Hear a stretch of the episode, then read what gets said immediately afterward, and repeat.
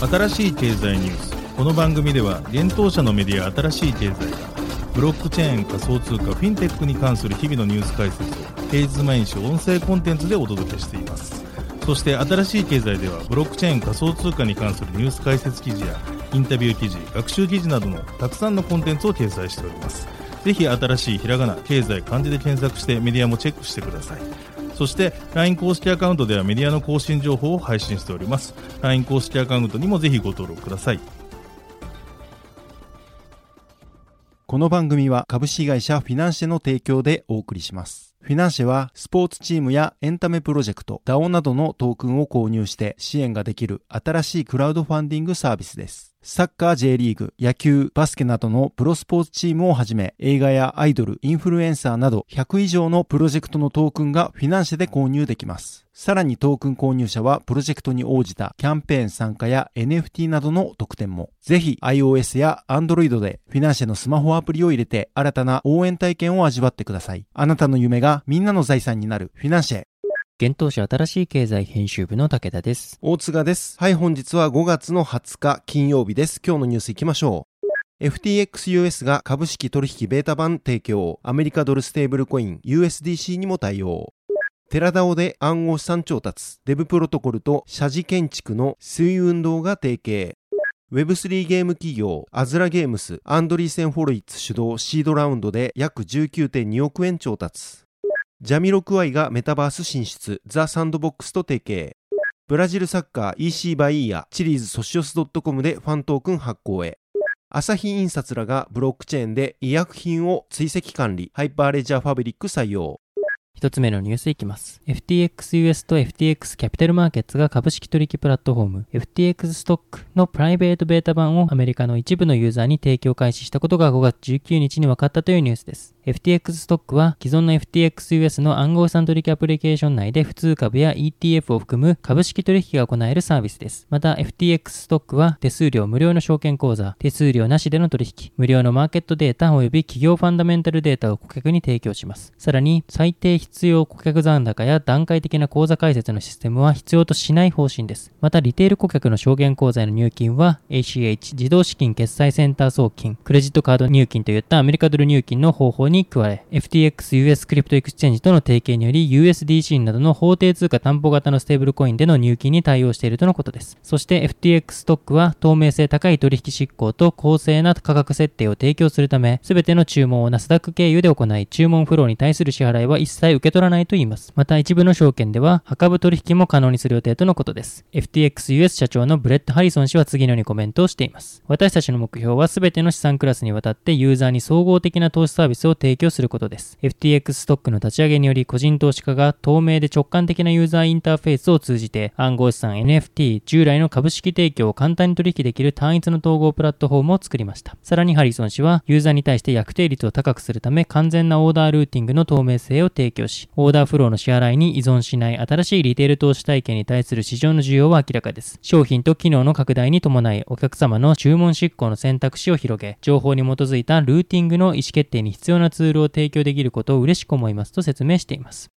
続いてのニュースいきます。デブプロトコルを開発するフレーム WO が社寺建築や寺院荘厳具の製造販売を行う翠雲堂とパートナーシップを締結したことが5月20日に分かったというニュースです。デブプロトコルはフレーム WO が提供するクリエイターエコノミーに対応したアプリケーションを開発できる完全分散型オープンソースのミドルウェアです。様々なサービスやゲームに独自エコノミーを構築でき、DAO に必要な全てを備えた開発キットも提供しています。今回両社は日本文化や職人らの新たなデジタル技術の架け橋となる新たなコミュニティとしてテラ DAO を発表しました。テラ DAO のメンバーになるためには暗号資産イーサもしくは Dev Protocol の DEV をステーキングする必要があります。なお対応通貨は今後増やしていくとのことです。またテラ DAO で集められた資金は寺院の修復や職人のサポートに利用され、テラ DAO のメンバーにはいくつかの参加特典が準備されているといいます。具体的な参加特典として、水運動の職人の手による一品や NFT のプライベートオークションへの参加や限定商品、メンバー限定サービスを予定しているとのことです。ちなみにテラ DAO の暗号資産による資金調達は6月6日より開始予定です。両社のパートナーナーシップ締結の背景には持続可能性という共通目標があると言います。発表では水運動は寺院建築から寺院将軍具の製造販売までお寺に関わる全てを作り全国に1万7000を超える寺院と取引しています。日本の貴重な文化財を次の世代につなぎ、1000年後も今の文化財を修復できるような材料や技術を継承する翠雲堂の事業と Dev Protocol の持続可能なファンディングシステムは持続可能性という共通の目標を持つことからこの度のパートナーシップ締結に至りましたと説明されています。なおコロナ禍において寺院や仏教美術に関心を持つ海外渡航者が激減し、伝統工芸にも影響が出ているようです。そのため寺田尾は日本全国の寺院における修復、伝統工芸職人、国内外の寺院に関心を持つ方々へのサポートを目的とし、ステーキングによる持続的なクラウドファンディング及び DAO によるコミュニティ構築を行っていく方針です。なお、 FRAME00 は5月9日に DAO の開発キットクラブを発表しています。クラブは Dev Protocol をプロジェクトに組み込むことができるキットです。新しい経済編集部はフレーム WO 株式会社代表取締役社長の原氏へ取材を行いました。ステーキングした暗号資産からの収益分配はどのような仕組みになっていますか？ Dev Protocol のステーキングシステムを採用しており、ステーキングすると全てのデブにスワップされ、同じ利回りが発生します。現状年30%程度。DAO が集めた収益は今後 DAO 内で用途を決定していきます。文化財の継承事業を営む企業に関して、今最も課題になっているポイントは何でしょうか？今ある文化財を継承するための技術を持つ職人の育成や材料、道具を日本に残すことが課題になっています。っています例えば材料となる木材の場合、木を植え育てるところから10年、数十年などの長いスパンで考えなければいけませんが、需要が減少していると継承が難しくなります。現在は海外の材料なども使うこともあるそうです。このままでは日本の文化継承に必要な材料や道具、職人が途絶えてしまうという危機感があります。なぜ暗号資産を活用すれば持続可能性が生まれると考えられましたか？デブプロトコルはクリエイターと支援者が協力してプロジェクトを成長させ、平等に報酬を受け取ることができる分散型ファンディングを提供しています。両者に利益があるステーキングに加えて、支援者に無力的なパーク、DAO トークンのコミュニティ分配が実現すればより持続可能性が高まると考えています。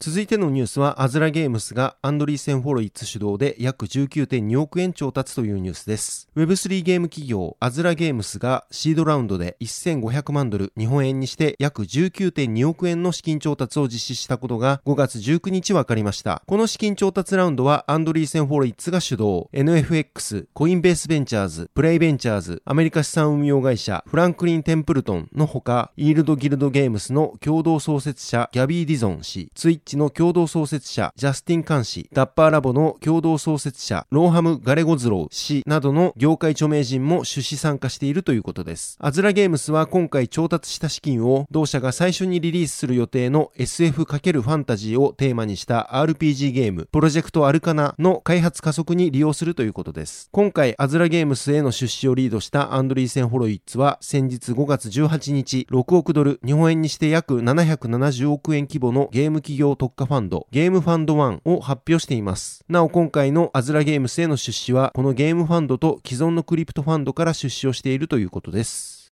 続いてのニュースは、朝日印刷ら7社が医薬品のトレーサビリティ構築というニュースです。東証スタンダード上場企業の朝日印刷らが、ブロックチェーンと RFID を利用して医薬品のトレーサビリティを実現するデモシステムを構築したことが5月18日分かりました。このシステムは、朝日印刷のほか、佐藤ヘルスケア、大成加工、藤森工業、マイクロテクニカ、UACJ、UACJ 製博の7社が参加する企業コンソーシアム、タグフォーリンクによる取り組みとなります。。なお、タグ4リンクは RFID を使った医薬品のサプライチェーン全体の安心安全や業務効率化の仕組みの実現を目的に2019年より活動しているということです。今回発表されたデモシステムは医薬品の製造時に薬剤を入れるボトルや液薬バッグ、錠剤シートなどに RFID を埋め込み、その入出荷のデータをブロックチェーンで管理することで医薬品のトレーサビリティや偽造品のチェックを可能にするものということです。医薬品の種類、数量、ID、使用期限、入出荷時間、サプライチェーン内でどこに存在するかなどの情報を製薬メーカーから病院、薬局までの間の各現場で RFID を使って読み込み、書き込みし、一続きのデータとして管理するといいます。また RFID リーダーを使うため、配送時の外箱を開けなくても情報の一括読み取り、書き込みができ、入出荷業務を正確化、省略化できるということです。発表によると、将来的に錠剤シートの開封検知機能と連携した患者までを含めたトレーサビリティに拡拡張することを検討しているということです。なお、新しい経済編集部が朝日印刷の開発部担当者に取材したところ、このデモシステムにはエンタープライズ向けブロックチェーン基盤のハイパーレッチャーファブリックが採用されているということです。はい、本日のニュースは以上となります。このように私たち新しい経済編集部では、ブロックチェーン暗号資産に関するニュースを平日毎日ラジオで配信をしております。本日ご紹介したニュースはすべてサイトの方に上がっております。ぜひサイトの方も見に来てください。新しいひらがな、経済、漢字で検索して見に来ていただければと思います。それでは本日はありがとうございました。ありがとうございました。